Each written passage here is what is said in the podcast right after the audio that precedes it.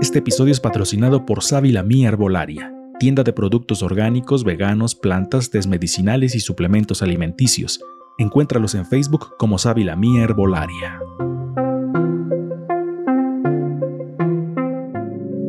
Ruido Producciones presenta.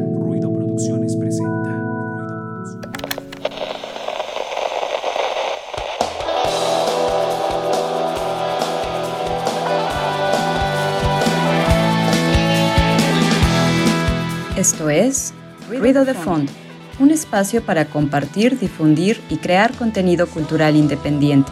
Quédate con nosotros para que juntos hagamos ruido. Ruido de Fondo.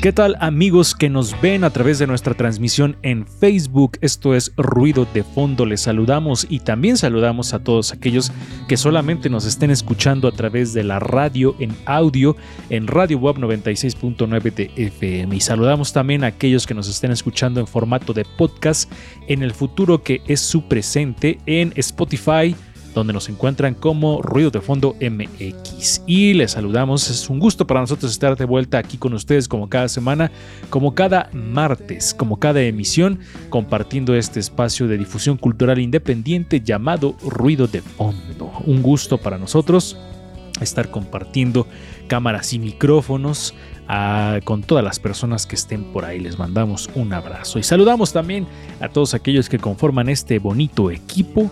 Saludamos a Angie Rocker, ¿cómo estás? Hoy que viene peinada al estilo Rolinga, esta, esta eh, tribu urbana de Argentina que es fan de los Rolling Stones.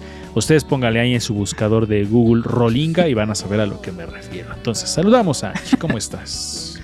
Hola amigos de Ruido de Fondo, pues un gusto estar con ustedes eh, una vez más. Recuerden que nos pueden seguir en redes sociales, estamos como Ruido de Fondo MX en Facebook, Twitter, Instagram, YouTube y Spotify. Ahí nos encuentran y ahí pueden interactuar con nosotros. Eh, pues ya vamos a subir más fotos de nosotros para que, para que nos conozcan. Sí, fue un éxito la foto que subimos la semana pasada donde hicimos reunión presencial. Tuvimos que salir de nuestras casas y pues ya nos tomamos la foto. Pero bueno, como dice Angie, esperemos que estar subiendo más fotos de nosotros mismos como influencers que somos. claro. Pero bueno, vamos con el siguiente eh, miembro de este equipo, Resendis, que ya está por aquí presente. ¿Qué tal? Eh, pues un gusto de verdad saludarles nuevamente, de estar con todos y con todas ustedes. Y me acuerdo, ¿te acuerdas Eduardo Angie, Fabiano, si lo conozcas, de Peter Capusotto? Y que tenía un personaje que se llama Jesús de la Ferrer, que era precisamente como el, líder de los Rolingas. Entonces me acordé por lo que decía de Angie. Y bueno, pues véanlo, eh, Peter Capusotto o Diego Capusotto de verdad es un gran comediante argentino. Así que bueno, tenemos un programa muy interesante. Quédense con nosotros y ahorita vamos a platicarles de qué vamos a hablar. Y ya está por aquí también Fabián Rosas, el chico del cine y las series, eh, que se ha hecho famoso inclusive hasta la dirección de Radio Web, que nos le comentábamos ahorita que lo mencionaron por ahí el director, que le mandamos un saludo a Ricardo Cartas, que nos dijo, ah, esta sección está buena. Pero bueno, presentamos a Fabián Rosas, amigo, ¿cómo te va? Hola, hola, no, ahora me siento con mucha presión. qué bueno, qué bueno. Es un placer estar aquí de nuevo y pues espero que disfruten del programa. Y tengo que decir que todas las referencias que ahorita dijeron tuve que googlearlas, pero ya las entendí. y sí se parecen, ¿no? Yo creo que de que ya, como ya vio eh, eh, las imágenes Fabián en Google, por eso está riendo, porque sabe que sí se parece a una rolinga. Eh, es una mezcla entre una rolinga y Peggy de la carabina de Ambrose por los lentes, ¿no? No se usaba lentes, ¿no? ¿O no? No. Sí. ¿Peggy usaba, lentes? Sí. Sí, pero eran redondos. Ah, ya. A ver, googleenlo. Esa referencia sí está más antigua todavía, pero bueno. Este, así empezamos este programa. Ay, creo que tengo una telaraña. es, por el Halloween. Por el Halloween, sí, ya viene la mejor época del año, Halloween y Día de Muertos. Eh, pues, por cierto, tenemos en un par de semanas nuestro especial de Halloween y Día de Muertos, a ver qué se nos ocurre preparar. De entrada ya le habíamos comprometido a Fabián desde hace un buen que nos trajera su selección de películas y series de terror, entonces bueno, ahí está la tarea. Por lo pronto iniciamos como siempre con la memoria histórico sonora de nuestro programa La Retrospectiva, hoy dedicada a otro argentino. Eh, la semana pasada estuvimos platicando sobre Fito Páez y hoy vamos a platicar sobre aquel que pues fue su inspiración también para Fito Páez para hacer música y para muchos otros eh, rockeros argentinos y latinoamericanos. Entonces vamos hoy a conocer la historia de uno de los grandes de la música, el señor Charlie García. El pasado, el pasado. Suena en retrospectiva.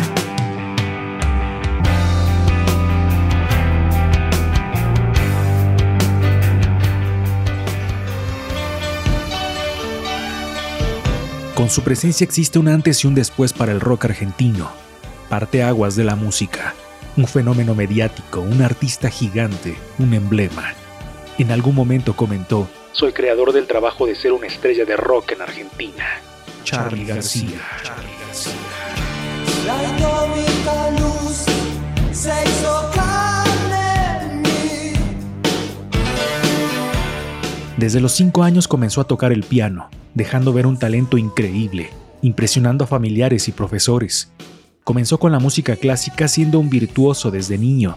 A los 13 ya se había graduado del conservatorio como profesor de piano.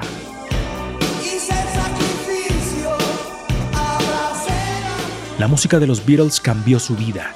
Dejó de lado la música clásica y se mudó al rock. Ya en su juventud formaría su primer grupo que sin duda cambiaría la historia del rock argentino. Haciendo dupla con Nito Mestre aparece Sui Generis.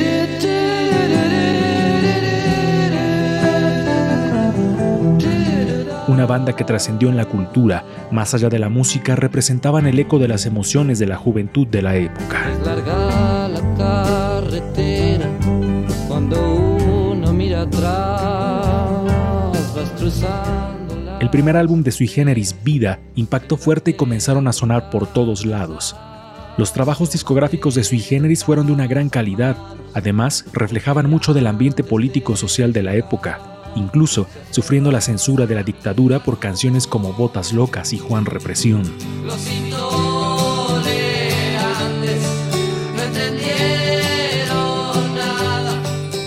A pesar del éxito alcanzado, Sui Generis se disuelve. Se despiden en un concierto multitudinario frente a miles de personas.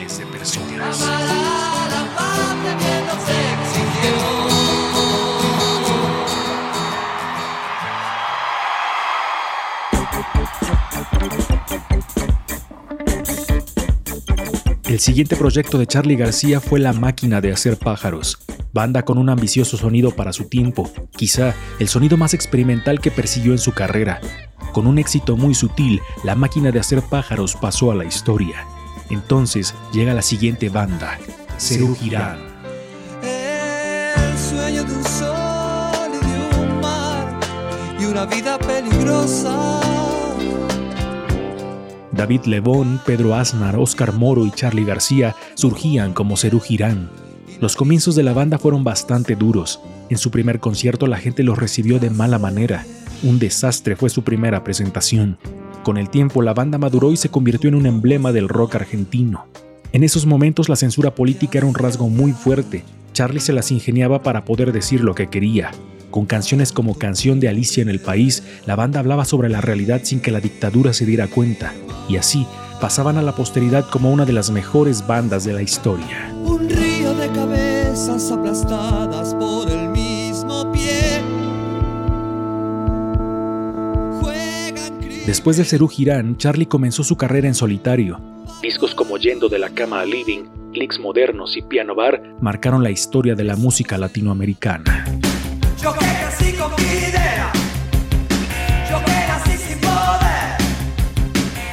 La carrera y la vida de Charlie García están llenas de contrastes, de luces y sombras, de momentos sumamente oscuros y de puntos de luz gigantes. Su creatividad y capacidad para reinventarse son impresionantes. Charlie García, un genio del rock, un genio de la música. La retrospectiva en ruido de fondo.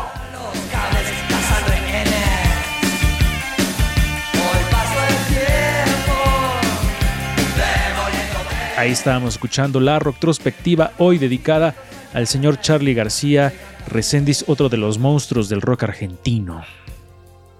Sí, comentábamos de los tres grandes monstruos del rock argentino, Charlie, Fito y Andrés Calamaro. Eh, Charlie García siempre eh, un tipo eh, especial, ¿no? Diferente. Nos tocó verlo hace algunos años ya ahí en el, precisamente en el CCU, ¿te acuerdas? Ahí vimos a Charlie, estaba lloviendo, pues, estaba un aguacerazo y finalmente salió Charlie a dar ese, ese gran concierto. Cierto. Y mm, Charlie García que tendrá canciones de repente muy melancólicas, tristes, románticas, parecieran, ¿no? Muy rebuscadas y también muy rockeras. Me gusta ese ir y venir de Charlie García. Y bueno, pues eh, una discografía también muy amplia. Eh, hablando de los Rollingas, precisamente. Charlie García y es uno de ellos. Un gran concierto el que se dio ahí en, el estacionamiento frente al auditorio del Complejo Cultural Universitario. Y recuerdo bien este, que habría una banda local de algún tiempo a esta parte con el buen Echegaray que andaba todavía, y le mandamos un, saludo ahí en, en, los alientos de esa banda. Entonces este, les tocó abrir al buen Charlie García. Vamos con lo siguiente aquí en nuestro programa, que es cine y series con Fabián Rosas. Así que vamos a ver qué nos trae esta semana. Ruido, cámara, acción.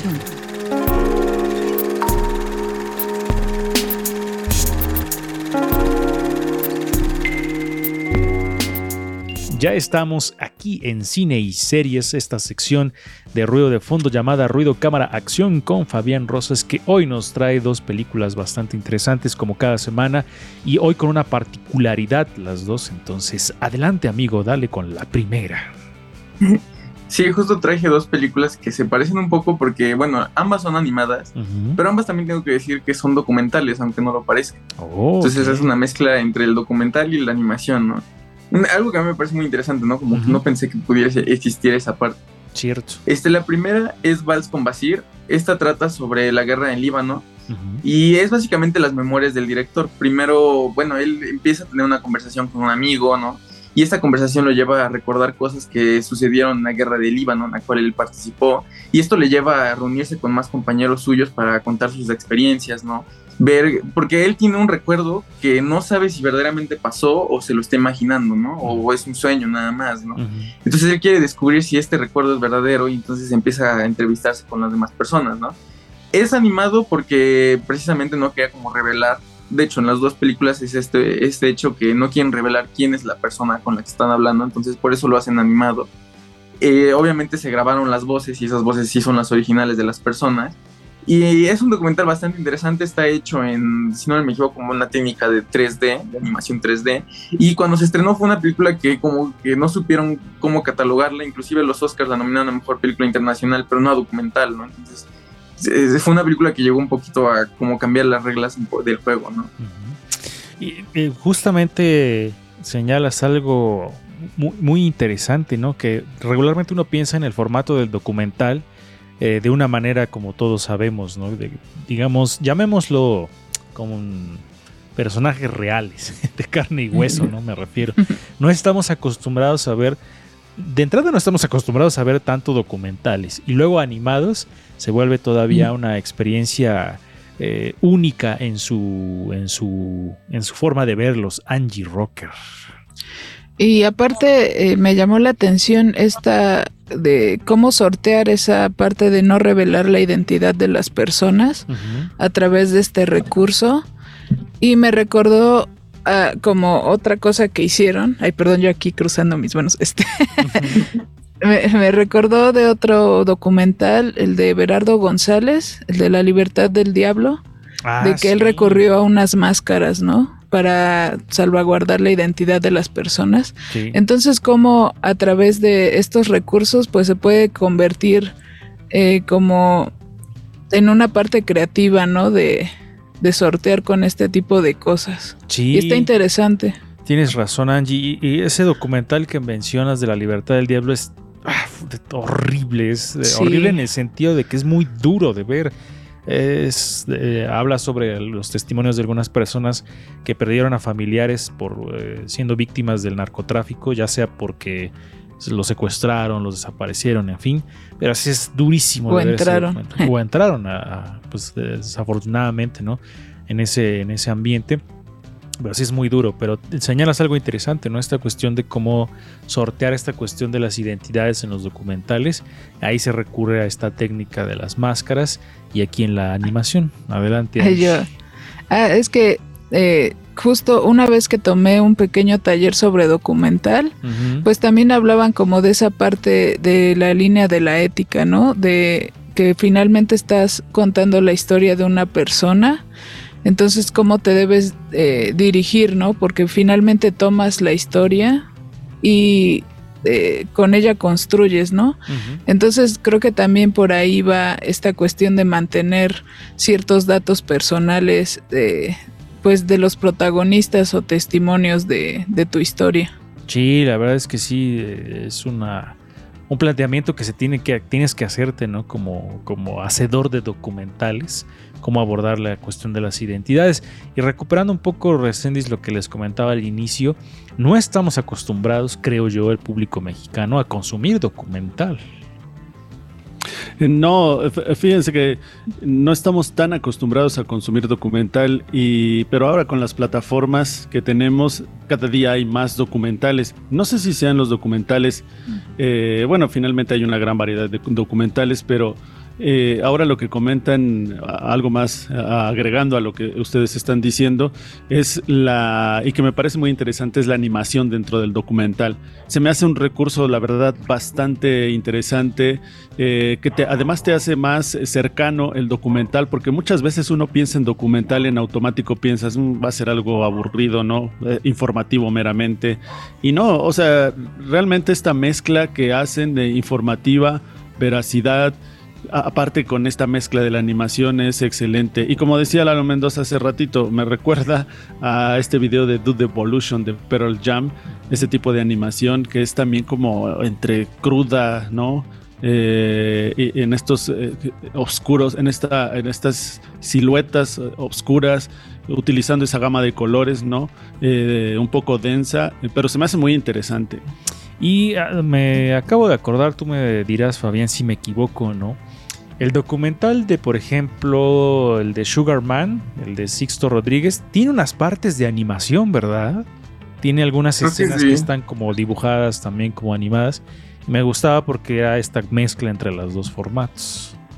Sí, porque también es como una mezcla, ¿no? Sugarman, o sea, como que toma varios elementos para ir contando la historia, ¿no? Entonces ahí hay, por ejemplo, otro otro ejemplo, valga la redundancia, de cómo se van mezclando estas dos cosas. Pero bueno, ahí está la primera de las propuestas. Ahora vamos con la segunda, amigo. Bueno, esta película es más reciente, de hecho fue del año pasado antepasado. Este, esta película, por ejemplo, sí logró estar nominada Mejor Documental, Película Animada y Película Extranjera, ¿no? Creo que como que rompió un poquito ya.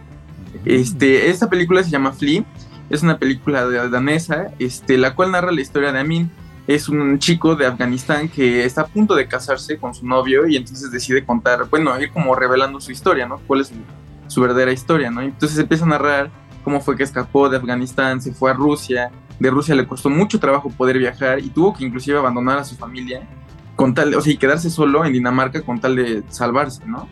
Es una película, o sea, la animación como que en estas dos películas recurre mucho a ser cruda, ¿no? Porque no, no pensarías que una película animada pudiera ser tan cruda en ese sentido. Y al mismo tiempo esta película creo que es más esperanzadora. Al final es, o sea, al final como que te deja un buen sabor de boca. Creo que es una película muy bella. Este, aparte, tiene escenas muy padres. Y como digo, es, no es muy vieja, hace dos años que se hizo, a cambio de Walt with Basir, que ya lleva un poco más de tiempo. Ah, o sea que al final sí se casan. Quiero suponer que ese es el final y que sí se casan por eso es esperanzadora. pero descúbralo usted viendo esa, esta película. Y otro, un, un, tinte distinto, ¿no? De cómo la animación también puede contarnos historias, como dice, como dice Fabián, muy bellas, ¿no? Y que eh, no, estamos acostumbrados, eh, insisto, a ver películas de documental y menos ver documental animado, pero es una técnica que creo yo que debería ser más impulsada también en nuestro país, ¿no? Recendis, creo que hay muchos artistas que, podrían eh, darle al cine mexicano una animación diferente, más allá de las producciones que vemos para niños, un poco más dirigidas para niños y con temáticas ya como muy recurrentes, creo que estaría bien darle espacio a los ilustradores que hay en nuestro país para que se para que incursionen en este formato. Así es, totalmente, como dicen, y cada vez hay más recursos para poder hacerlo, ¿no? La, tecnología, afortunadamente, en este caso, pues nos ha acercado más las herramientas para poder trabajar de esta manera. Y saben también a qué, película me recordó, que en este caso es película, pero también es muy densa porque es filosófica totalmente, o sea, es filosofía, pues, eh, es la de Waking Life. Waking Life, que también tiene un tipo de animación eh, prácticamente muy, muy realista, ¿no? Utiliza una técnica, creo que es la fotoscopia, no me acuerdo que es precisamente este tipo de, animación en donde prácticamente los personajes se ven de repente muy similares a la realidad y de repente se ven plastas, ¿no? Entonces eh, eh, es súper interesante este tipo de animación. Y, aparte, ¿no? El recurso del, del documental, en este caso, creo que lo hace todavía más interesante, más llamativo que ahora sí para que no pongamos pretextos en, ver un, documental, ¿no? Porque ya podemos observar un montón de cosas. O sea, ahora observar un trabajo totalmente artístico dentro del documental se vuelve todavía más interesante, ¿no? Y enriquecedor. Cierto, esa película de Waking Life es muy buena. Bueno, era como muy reflexiva, ¿no? De pronto era, hablaban del sentido de la vida, de los sueños, y si era una cuestión hasta de alguna manera contemplativa. Entonces, ahorita, que estábamos hablando de eso, me hubiera gustado que en algún momento, no sé, a lo mejor alguien ya lo hizo, Fabián, llevar algo del cine de Tarkovsky a, a la animación, sería así como también bastante interesante, muy experimental, contemplativo también en su mayoría Nunca he aguantado ver una película de Tarkovsky completa. Pero a lo mejor animada, pues le da otro, otro sentido, Fabián. Sí, puede ser que sí. Me imagino un poquito como la animación japonesa, ¿no? Creo que es la que más le quedaría. Parecer así de contemplativa. Puede ser, eh, puede ser, sí, cierto. Un poco al estilo Evangelion, algo de Tarkovsky mezclado con cosas de Evangelion. bien, bien difícil de ver Angie Rocker. Pues eh, lo bueno es que hay documentales para y bueno y películas para todos los gustos y está está bien como que voy a ver un voy a ver un documental para entender ese documental. Ándale. Quiero que Morgan Freeman me lo explique porque Morgan Freeman siempre explica las cosas.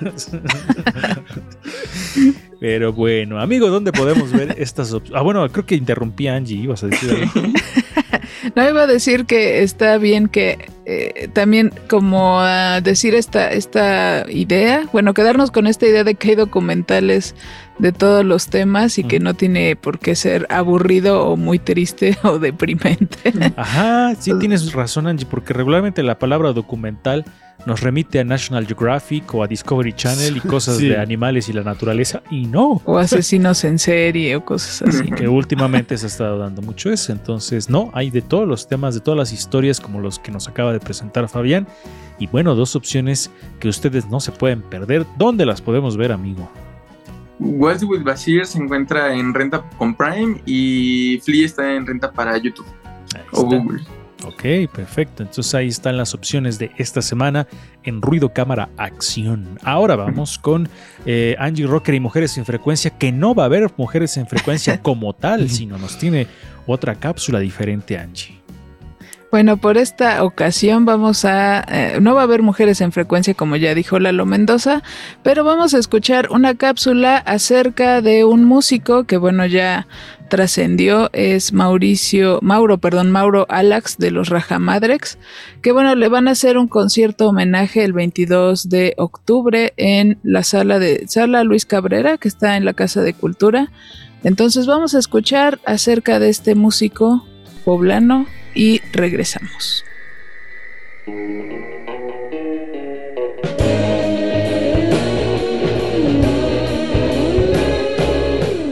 Mauricio Gómez Alax, mejor conocido como Rajamadrex, comenzó su camino como músico solista a mediados de los 70 y recorrió algunos países de América Latina. Tiempo después, en su regreso a México, formó los proyectos La Elevación, Mina de Oro y Serpiente de Bronce, hasta consolidarse en el año de 1988 con Rajamadrex. Mauricio Rajamadrex siempre se caracterizó por su congruencia y la forma crítica, certera y tajante de ver a la ciudad de Puebla y al rock. Rajamadrex concebía el rock como un grito de guerra que tiene que romper las fibras, mover el alma y tener un mensaje. A él le tocó vivir esa época de penumbra en donde ser artista era razón de persecución, represión u hostigamiento, y en donde el arte en Puebla estaba prácticamente muerto. Conoció a personas que fueron asesinadas, secuestradas o desaparecidas por difundir un mensaje. Con la música, Rajamadrex no buscaba la fama ni el rockstarismo, ni se prestaba al espectáculo vacío o a esperar las dádivas gubernamentales o festivales institucionales. Rajamadrex también fue propulsor e impulsor del arte, apoyó a muchos jóvenes colegas pagando con sus propios medios, estudios, grabaciones, etc. Cabe mencionar que también musicalizó obras del poeta latinoamericano Roberto Sosa y la poeta mexicana Sandra Galina Favela. Entre su discografía se encuentran Los Materiales, El Viejo del Siglo, Unicrux, El Orgulloso Capitán, Chingaderas, Antología Sin Tiempo, Duro Nombre que Fluye, Nubes Color Marrón, Milenca, La Moneda Perdida, El Representante, Las Catacumbas, Sinfonía de las Ranas, Claro Obscuro, Blues Espirituales, entre otros. El mundo mata a los que intentan salvarlo, ¿me entiendes? Pero solo los locos hacen noticia. Nunca los zombibombi, los flamoyistas, los que están detrás del escenario, los que siguen la línea del partido, los que nunca pegan un grito ni siquiera a favor ni en contra, nunca los neutrales hicieron todo eso. Eh, no importa, pues si la vida nos agarra más adelante o la muerte nos aparece, yo la verdad lo único que le pido a Dios es morir con dignidad acá, ¿me entiendes? Y morir verdaderamente por las palabras que he creído este, sencillamente no quisiera dejar una herencia de un padre cobarde, mentiroso, que huyó y al final de cuentas como que siempre no creyó lo que dijo. ¿Me entiendes? Quisiera unirme realmente a todos aquellos que dieron su vida hasta por un cacahuate los mataron, ¿no? Yo he hecho obras para Puebla, he hecho muchas cosas, las he entregado incluso, pero no las conocen. no convienen escucharlas, porque yo no hablo de una Puebla bonita, maravillosa y linda. No hablo de qué chula es Puebla. Yo hablo de una ciudad que prácticamente nos tiene condenados a morir en una tristeza espantosa por esa frustración que nos imponen, ¿me entiendes? Porque ahora hasta la risa hay que pagarla.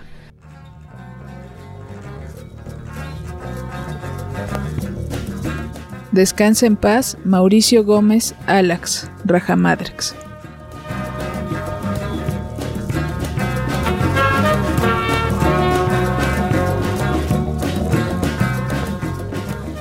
Pues ya regresamos, estaban escuchando esta cápsula de esa sección que, duró un programa, que bueno, dos, este sería su segunda.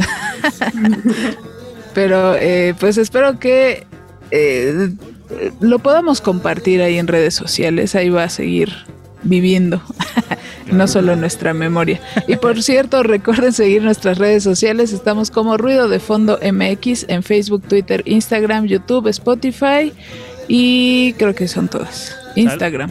saludos a, los hermanos zamoranos, sí, sí son zamoranos, ¿verdad? Natanael pues no sé si es Zamora o Zamorano, pero. Bueno, saludos allá, Elías, sí, más fácil.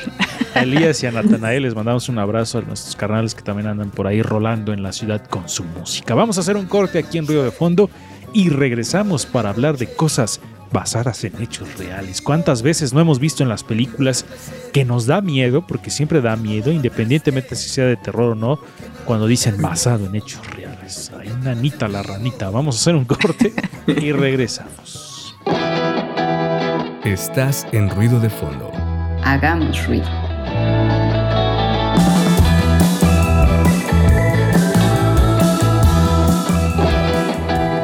Estás en ruido de fondo.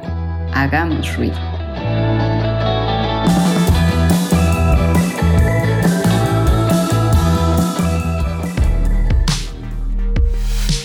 Feedback. Feedback. Temas y entrevistas en ruido de fondo.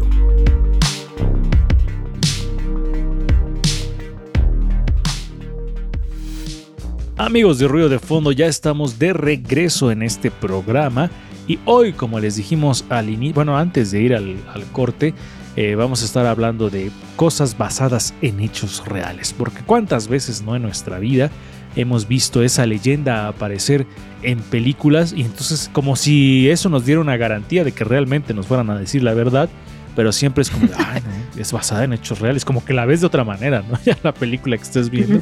En el caso de las películas, porque también hay muchas otras cosas que son basadas en hechos reales. Pero, pues la, la, eh, la dirección de este tema la llevarán Fabián y Angie, porque esto ya lo habían platicado ellos.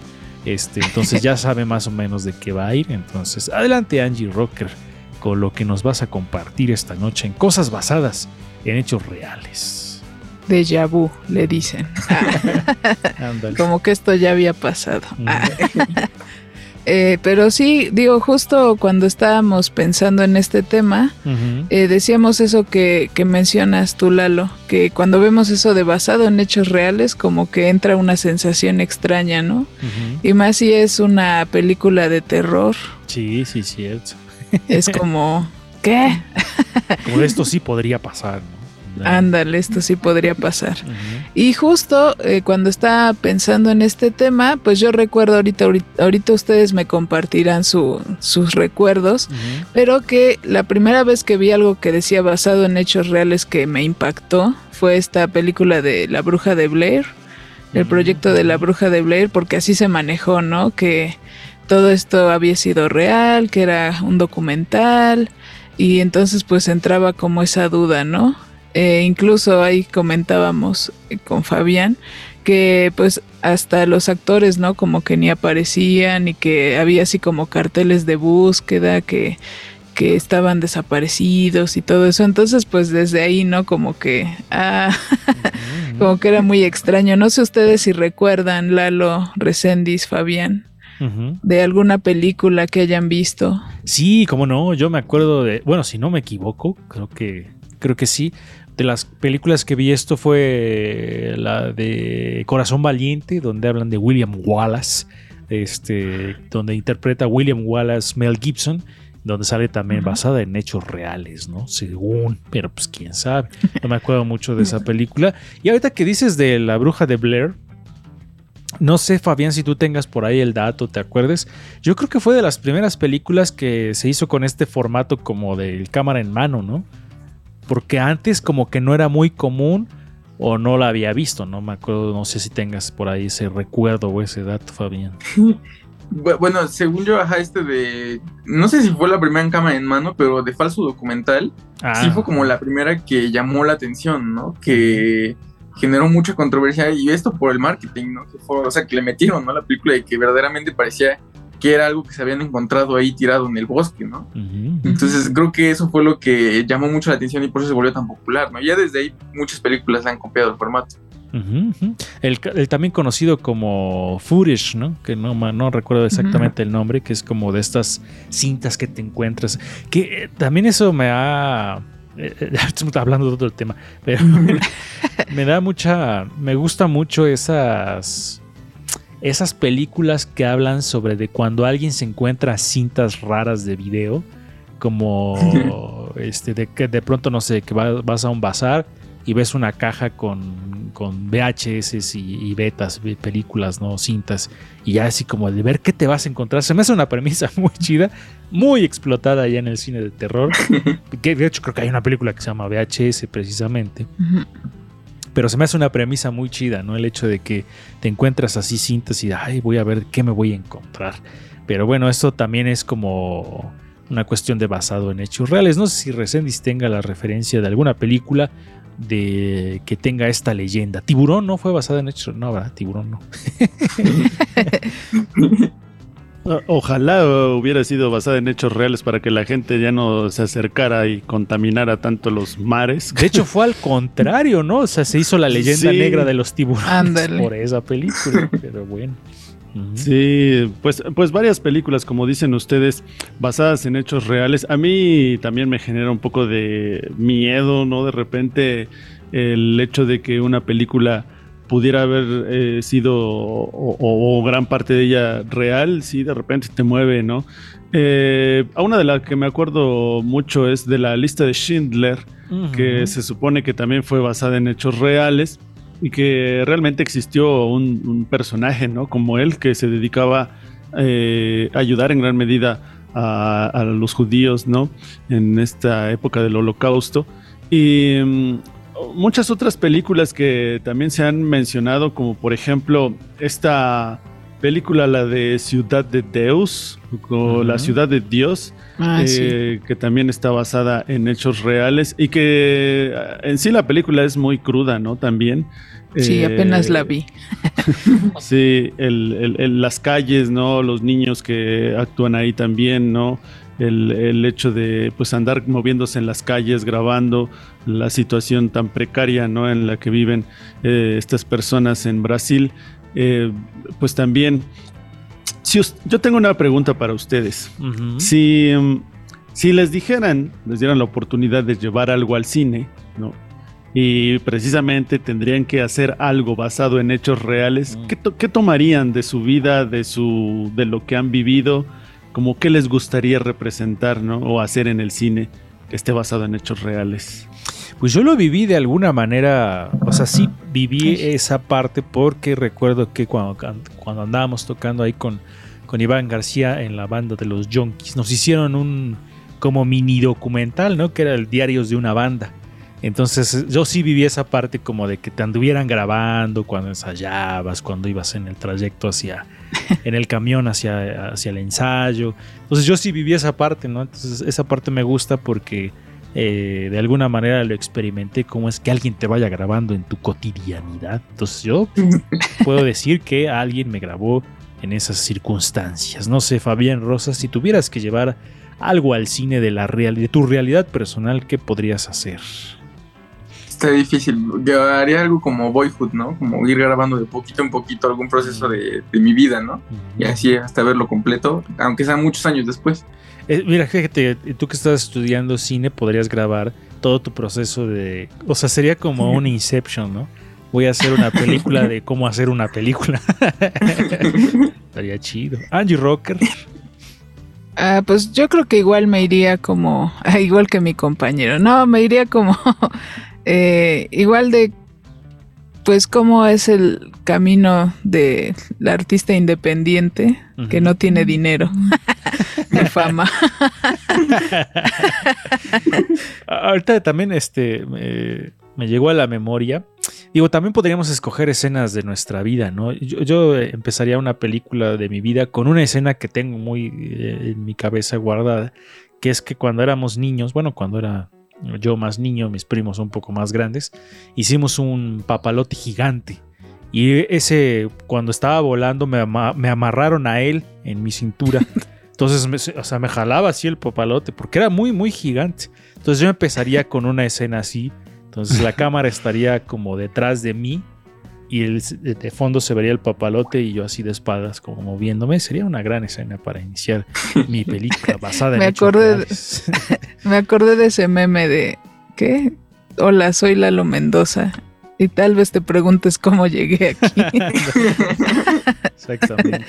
Y ahorita también me, este, les iba a comentar que, que cuántas películas no vimos antes de la pandemia que hablaban sobre un virus que nos iba a acabar a todos, esas películas bien podrían haber llevado la leyenda basada en hechos que serán reales en algún momento. qué miedo. Qué triste. Sí, no manches. Adelante, Fabián Rosas.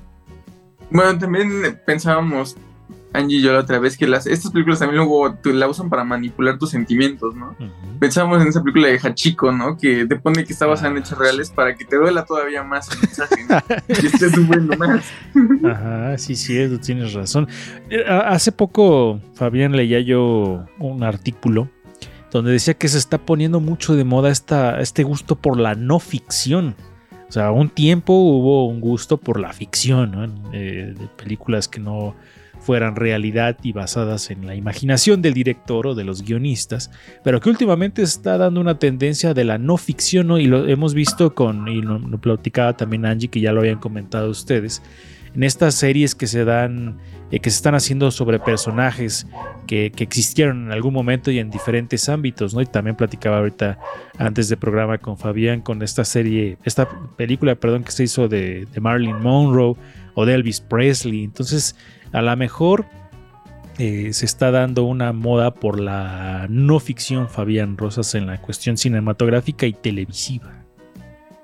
Sí, como que es algo que creo que es algo que genera morbo, ¿no? Uh -huh. Ahorita tan solo la serie de Dahmer. Uh -huh. Pues esta serie como que todos les llama la atención como saber de este, de este asesino, ¿no? Entonces uh -huh. por eso van a verla y van a consumirla, ¿no? Y también creo que este recurso es bueno para manipular un poco a la gente, ¿no? También hablaba con Angie sobre los hermanos Cohen, que en sus primeras películas ellos ponían una leyenda de que esta historia es real, se cambiaron los nombres, pero todo es real, ¿no? Y esto era para sugestionar a la gente, ¿no? Y que se espantara de lo ridículo que es algo real, cuando verdaderamente ni pasó, ¿no? Y mucha gente por mucho tiempo creyó que sí había pasado, ¿no? Oh, ok, sí, la, es, un, es, un, juego interesante que ahora ya le puedes poner a cualquier cosa basada en hechos reales y va a ser una buena estrategia de marketing. Adelante, Angie. es que alzo mi mano como en la escuela. como en la escuela este, virtual en la escuela virtual. Es que, uh, de hecho, en esta cuestión de lo de Jeffrey Dahmer, uh -huh. de este documental, de hecho leía un artículo donde, bueno, también está la otra parte, ¿no? De, de que ellos, bueno, las familias de las víctimas, pues también decían que, pues, qué onda, ¿no? Porque ahí hay un, hay ingresos, ¿no? O sea, sí. hay, hay ingresos y ese dinero no se distribuye como para ayudar de cierta forma pues a las personas porque bueno digo a, al estar basado en hechos reales pues son cosas muy horribles que pasaron uh -huh. y que hubo personas inocentes no de por medio entonces dicen que sí es como eh, que ni siquiera les preguntan si pueden hablar de su historia sí, desde cierto. esa parte no o sea, sí. el morbo vende, pero pues a claro. costa de qué también, ¿no? Y incluso no solamente, por ejemplo, esta serie de Dahmer, que es una serie, no es un documental, pero eso me lleva a un poco enlazándonos con el, el, el tema de hace ratito. También los documentales que están en Netflix, que aunque no su, su, eh, su objetivo a lo mejor no es como tal una serie y vender el morbo, pero también hay ingresos. O sea, también lo, ellos vendieron el documental a Netflix y les dieron dinero por eso. Ajá, y las familias de las víctimas, en el caso de los asesinos seriales, pues como que queda ahí un, un, un espacio en blanco recendis a discutir, ¿no? ¿Qué, ¿Qué está pasando con ese asunto? Sí, exactamente. Es otra de las preguntas que yo me, he hecho, en, que a veces la, la, pues suena así, ¿no? La desgracia de otras personas sirve precisamente para vestir estos escenarios cinematográficos y lo cual es realmente triste o a veces no sabes si, si tu misma historia, ¿no? Personal.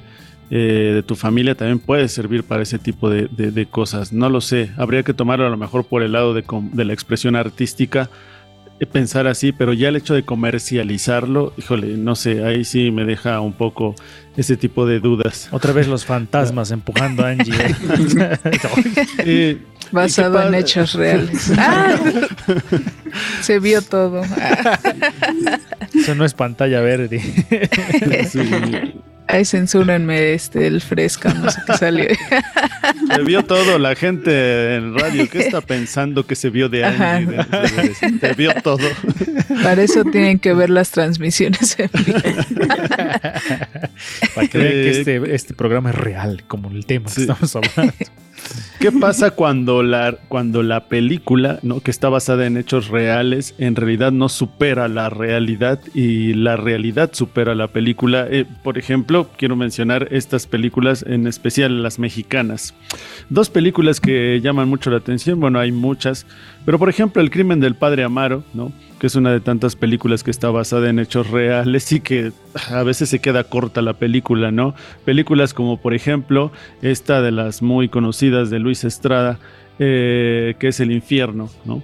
Donde dices, ¿cómo es posible que nosotros estemos viendo una película de esa naturaleza y que además sea peor todavía en la realidad, ¿no? Porque además estamos viendo hay personajes inspirados en, hechos reales y donde dices, híjole, ¿cómo es posible que esto exista? Y suena un poco mal, ¿no? Pero incluso se ha normalizado ese tipo de violencia o de actos en el país. Que es feo cuando dices, ya ves la película y tú dices, y creo que se quedó corta. Eso sí, ah, es feo eso. Pero bueno, adelante Angie Rocker. Sí, pues bueno, iba yo a, mencionar, digo, ya que mencionó eso Resendis, eh, pues está la de Rojo Amanecer, por mm, ejemplo, Canoa, Las Poquianchis, El Apando, sí. esta, la de Perfume de Violetas y la de La Niña en la Piedra, que son de Marise Sistach. Y bueno, estas son basadas en notas rojas. Eh, mm. eh, con, relación a la violencia de género hacia las mujeres y también son bien crudas esas películas, es así como de ah. No, y no hay Fabián algo que sea basado en hechos reales que no sea crudo. sí, porque que sea de otro de otro tenor. Pues están esas películas, ¿no? Que son como muy de inspiración y todo eso, ¿no? Por ejemplo, la última de Will Smith, este, ay, se me fue su nombre de ah, King Richard. No, esas películas biográficas como que enaltecen al personaje, ¿no? Y entonces cuentan como su parte positiva, que bueno, King Richard creo que es como muy neutra, ¿no? No lo critica mal, creo que lo enaltece más, ¿no? Eh, una mente brillante de Russell Crowe también es así, ¿no? Este, películas biográficas creo que son las que más han abarcado esa parte en la cual como que buscan que sea un ejemplo a seguir, ¿no? La teoría del todo también. Eh, pues la muy famosa Bohemian Rhapsody, ¿no? De, de Freddie Mercury. Y eh, esto me lleva a, preguntarles también, ¿ustedes a qué personaje, a la gente también que nos está viendo y escuchando, de qué personaje le gustaría una película biográfica? ¿Y qué les gustaría más, si documental o una película como tal? Por ejemplo, recientemente creo que se coló por ahí el chisme en estos lanzamientos que hace Disney de lo que va a haber en el año y así y por ahí se corrió el chisme de que iban a hacer una película biográfica de Pancho Villa. Entonces, ah, que Pancho Villa retratado por Disney. Entonces va a ser así como interesante a ver qué van a hacer. Y la CEP. Se basarán en los libros de la CEP, en el libro integrado, en el libro recortable de tercer año. ¿En qué, libro se basarán para hacer estas películas? Pues no lo sabemos, pero lo que regularmente hace Disney con ese tipo de cosas no lo hace muy bien, que digamos. Ah, vamos a ver qué resulta. En mi caso, no sé si haya, no sé si Fabián tenga el dato de Kennedy ya habrán sacado serie o película. Bueno, de Kennedy hubo esta con este que se llama JFK, ¿no? De Oliver Stone. Ah, sí. Pero creo que no está tan enfocada en John F. Kennedy, sino como en su círculo, ¿no? sí, cierto, tienes razón. También me gustaría ver, y creo que sí salió, ¿no? Una película de Alfred Hitchcock Sí, con Anthony Hopkins. Sí, ¿verdad? Creo que no pasó sin pena ni gloria esta película, ¿no? Si no mal recuerdo. Yo me la vi, que sí estaba dos, tres chida, pero como que no tanto. Pero sería. Ahora con las, con el con las con la personalidad que le otorga las producciones de las plataformas de digitales, estaría chido que se aventaran una del maestro Hitchcock, del maestro del mago del eh, suspense. Fíjense, algo interesante que, que pasa es que, bueno, yo tengo un escritor favorito y mi escritor favorito es Fernando Vallejo, colombiano. Y entonces él decía, eh, bueno, pensaron en hacerle un documental. Eh, ¿Y saben qué fue lo que hizo? Le dijo al documentalista, ¿quieres hacer un documental conmigo? Vente a vivir conmigo y graba lo que hago, ¿no? Mm. Entonces, e, esa, esa idea de Fernando Vallejo de decirle, ok, no te voy a contar lo que hago yo en mi vida, ven y quédate conmigo y ve todo lo que, lo que, lo que pasa en mi vida, en mi cotidianidad. Y se llama la desazón suprema. Entonces, eso me parece también muy interesante, ¿no? El, decirle, ok, ¿quieres saber de mí? No, no quiero ser una segunda eh, opinión o interpretación. Ven directamente y graba lo que hago, ¿no? En mi vida cotidiana. Y eso está, estaría interesante, pero sí requiere un compromiso muy, muy, muy grande entre los dos, ¿no? Entre el que va a grabar y el que se va a dejar grabar. Y eso también me recuerda un poco antes de seguir con, con, lo que ustedes quisieran comentar de a quién les gustaría ver en la pantalla grande, Fabián Angie. Eh, un poco la cuestión del WordPress Photo, que hay una categoría de como de cotidianidad, en que los, los, los, los, fotógrafos sí se meten a las casas de las personas a retratar su cotidianidad. se me hace brutal esa categoría, porque hay fotografías impresionantes de la vida en Estados Unidos, en, en Europa, en México, de la cotidianidad simplemente de las personas y se logran grandes fotografías. Pero regresando a la cuestión de a quién quisiéramos ver en la pantalla grande, Angie Rocker, bueno, yo de entrada nada más para abonar un poco al tema, me gustaría que se volviera a hacer una película de Jim Morrison. También. Creo que también la dirigió Oliver Stone, ¿no? La película de Jim Morrison. Con Val Kilmer. Con Val Kilmer. Val Kilmer fue el que actuó ahí, ¿no? Que se quejaron, ¿no? También, porque dejaron ver esta parte de Morrison pues Morrison, el que todo mundo en algún momento conoció que era el alcohólico, ¿no? El, el que ya estaba perdido en el escenario, ¿no? Manzarek en algún momento dijo que pues no dejaban tampoco ver la otra parte de Jim Morrison. Eh, pues, finalmente fue una película hollywoodesca, entonces pues así pasó, ¿no? Pero en su momento llamó mucho la atención. Angie Rocker. Pues a mí, me, a mí sí me gustaría ver como eh, alguno que aborde como la historia del rock, pero desde las mujeres. Eso creo que estaría chido. Porque, bueno, ya se ha hecho, pero pues. Rompan todo. Ajá, rompan todo este. versión feminista o algo así. Rompan todo invisibilizando el trabajo de las mujeres en Ándale, sí, porque es como, ah, creo que las chicas nunca existieron.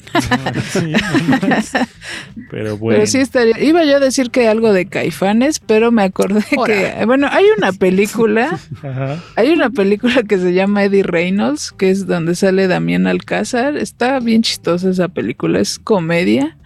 Pero no manches, sí, neta lo ves y pues sabes de quién están hablando. véanla, véanla, se van a divertir.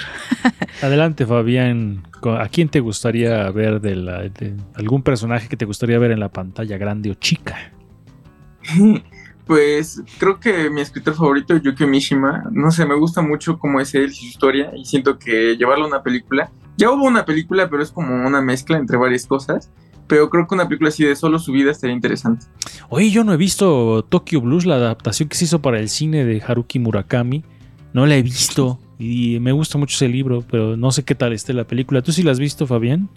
No, no la he visto, pero sí sé de su existencia. habría que verla, a ver qué tal. Vamos a ir cerrando este programa con los últimos comentarios que quieran hacer. Adelante, Angie Rocker. Pues eh, ya no hablamos de las canciones, pero creo que siguen en mm. el mismo tono de que todo es muy deprimente. Hotel California, ¿no? Que habla de un fantasma. sí. Tears in Heaven, que también es muy ah, triste. de para tres de Soda Stereo también.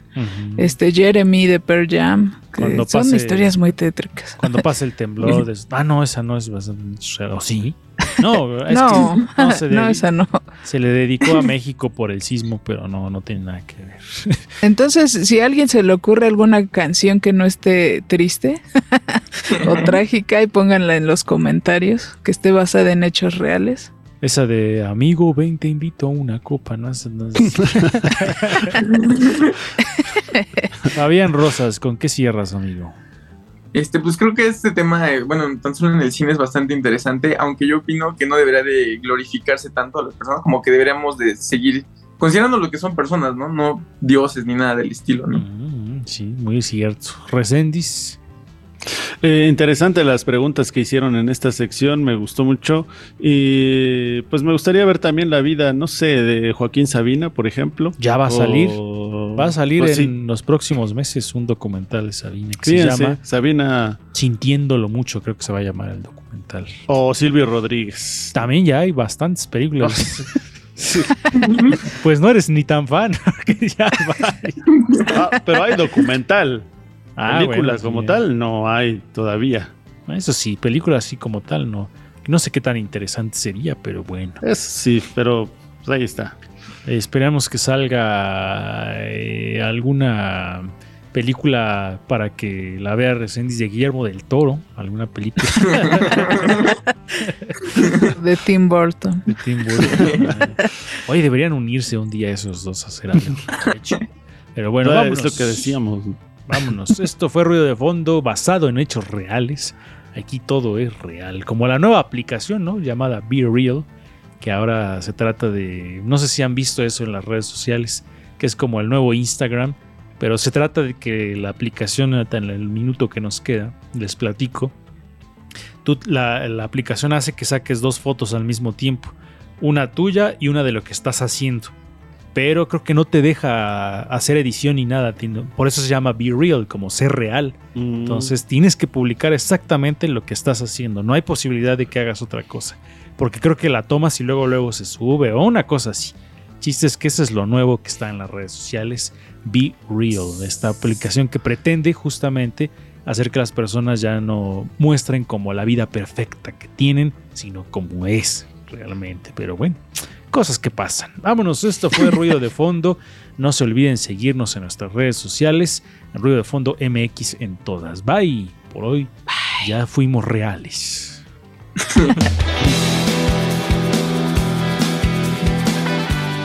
Por hoy ya hicimos ruido, ya hicimos ruido, ya hicimos ruido. Escúchanos en la siguiente emisión de Ruido de Fondo. Síguenos en todas nuestras redes sociales. Nos encuentras en Facebook, Twitter, Instagram, YouTube y Spotify como Ruido de Fondo MX. Ruido de Fondo.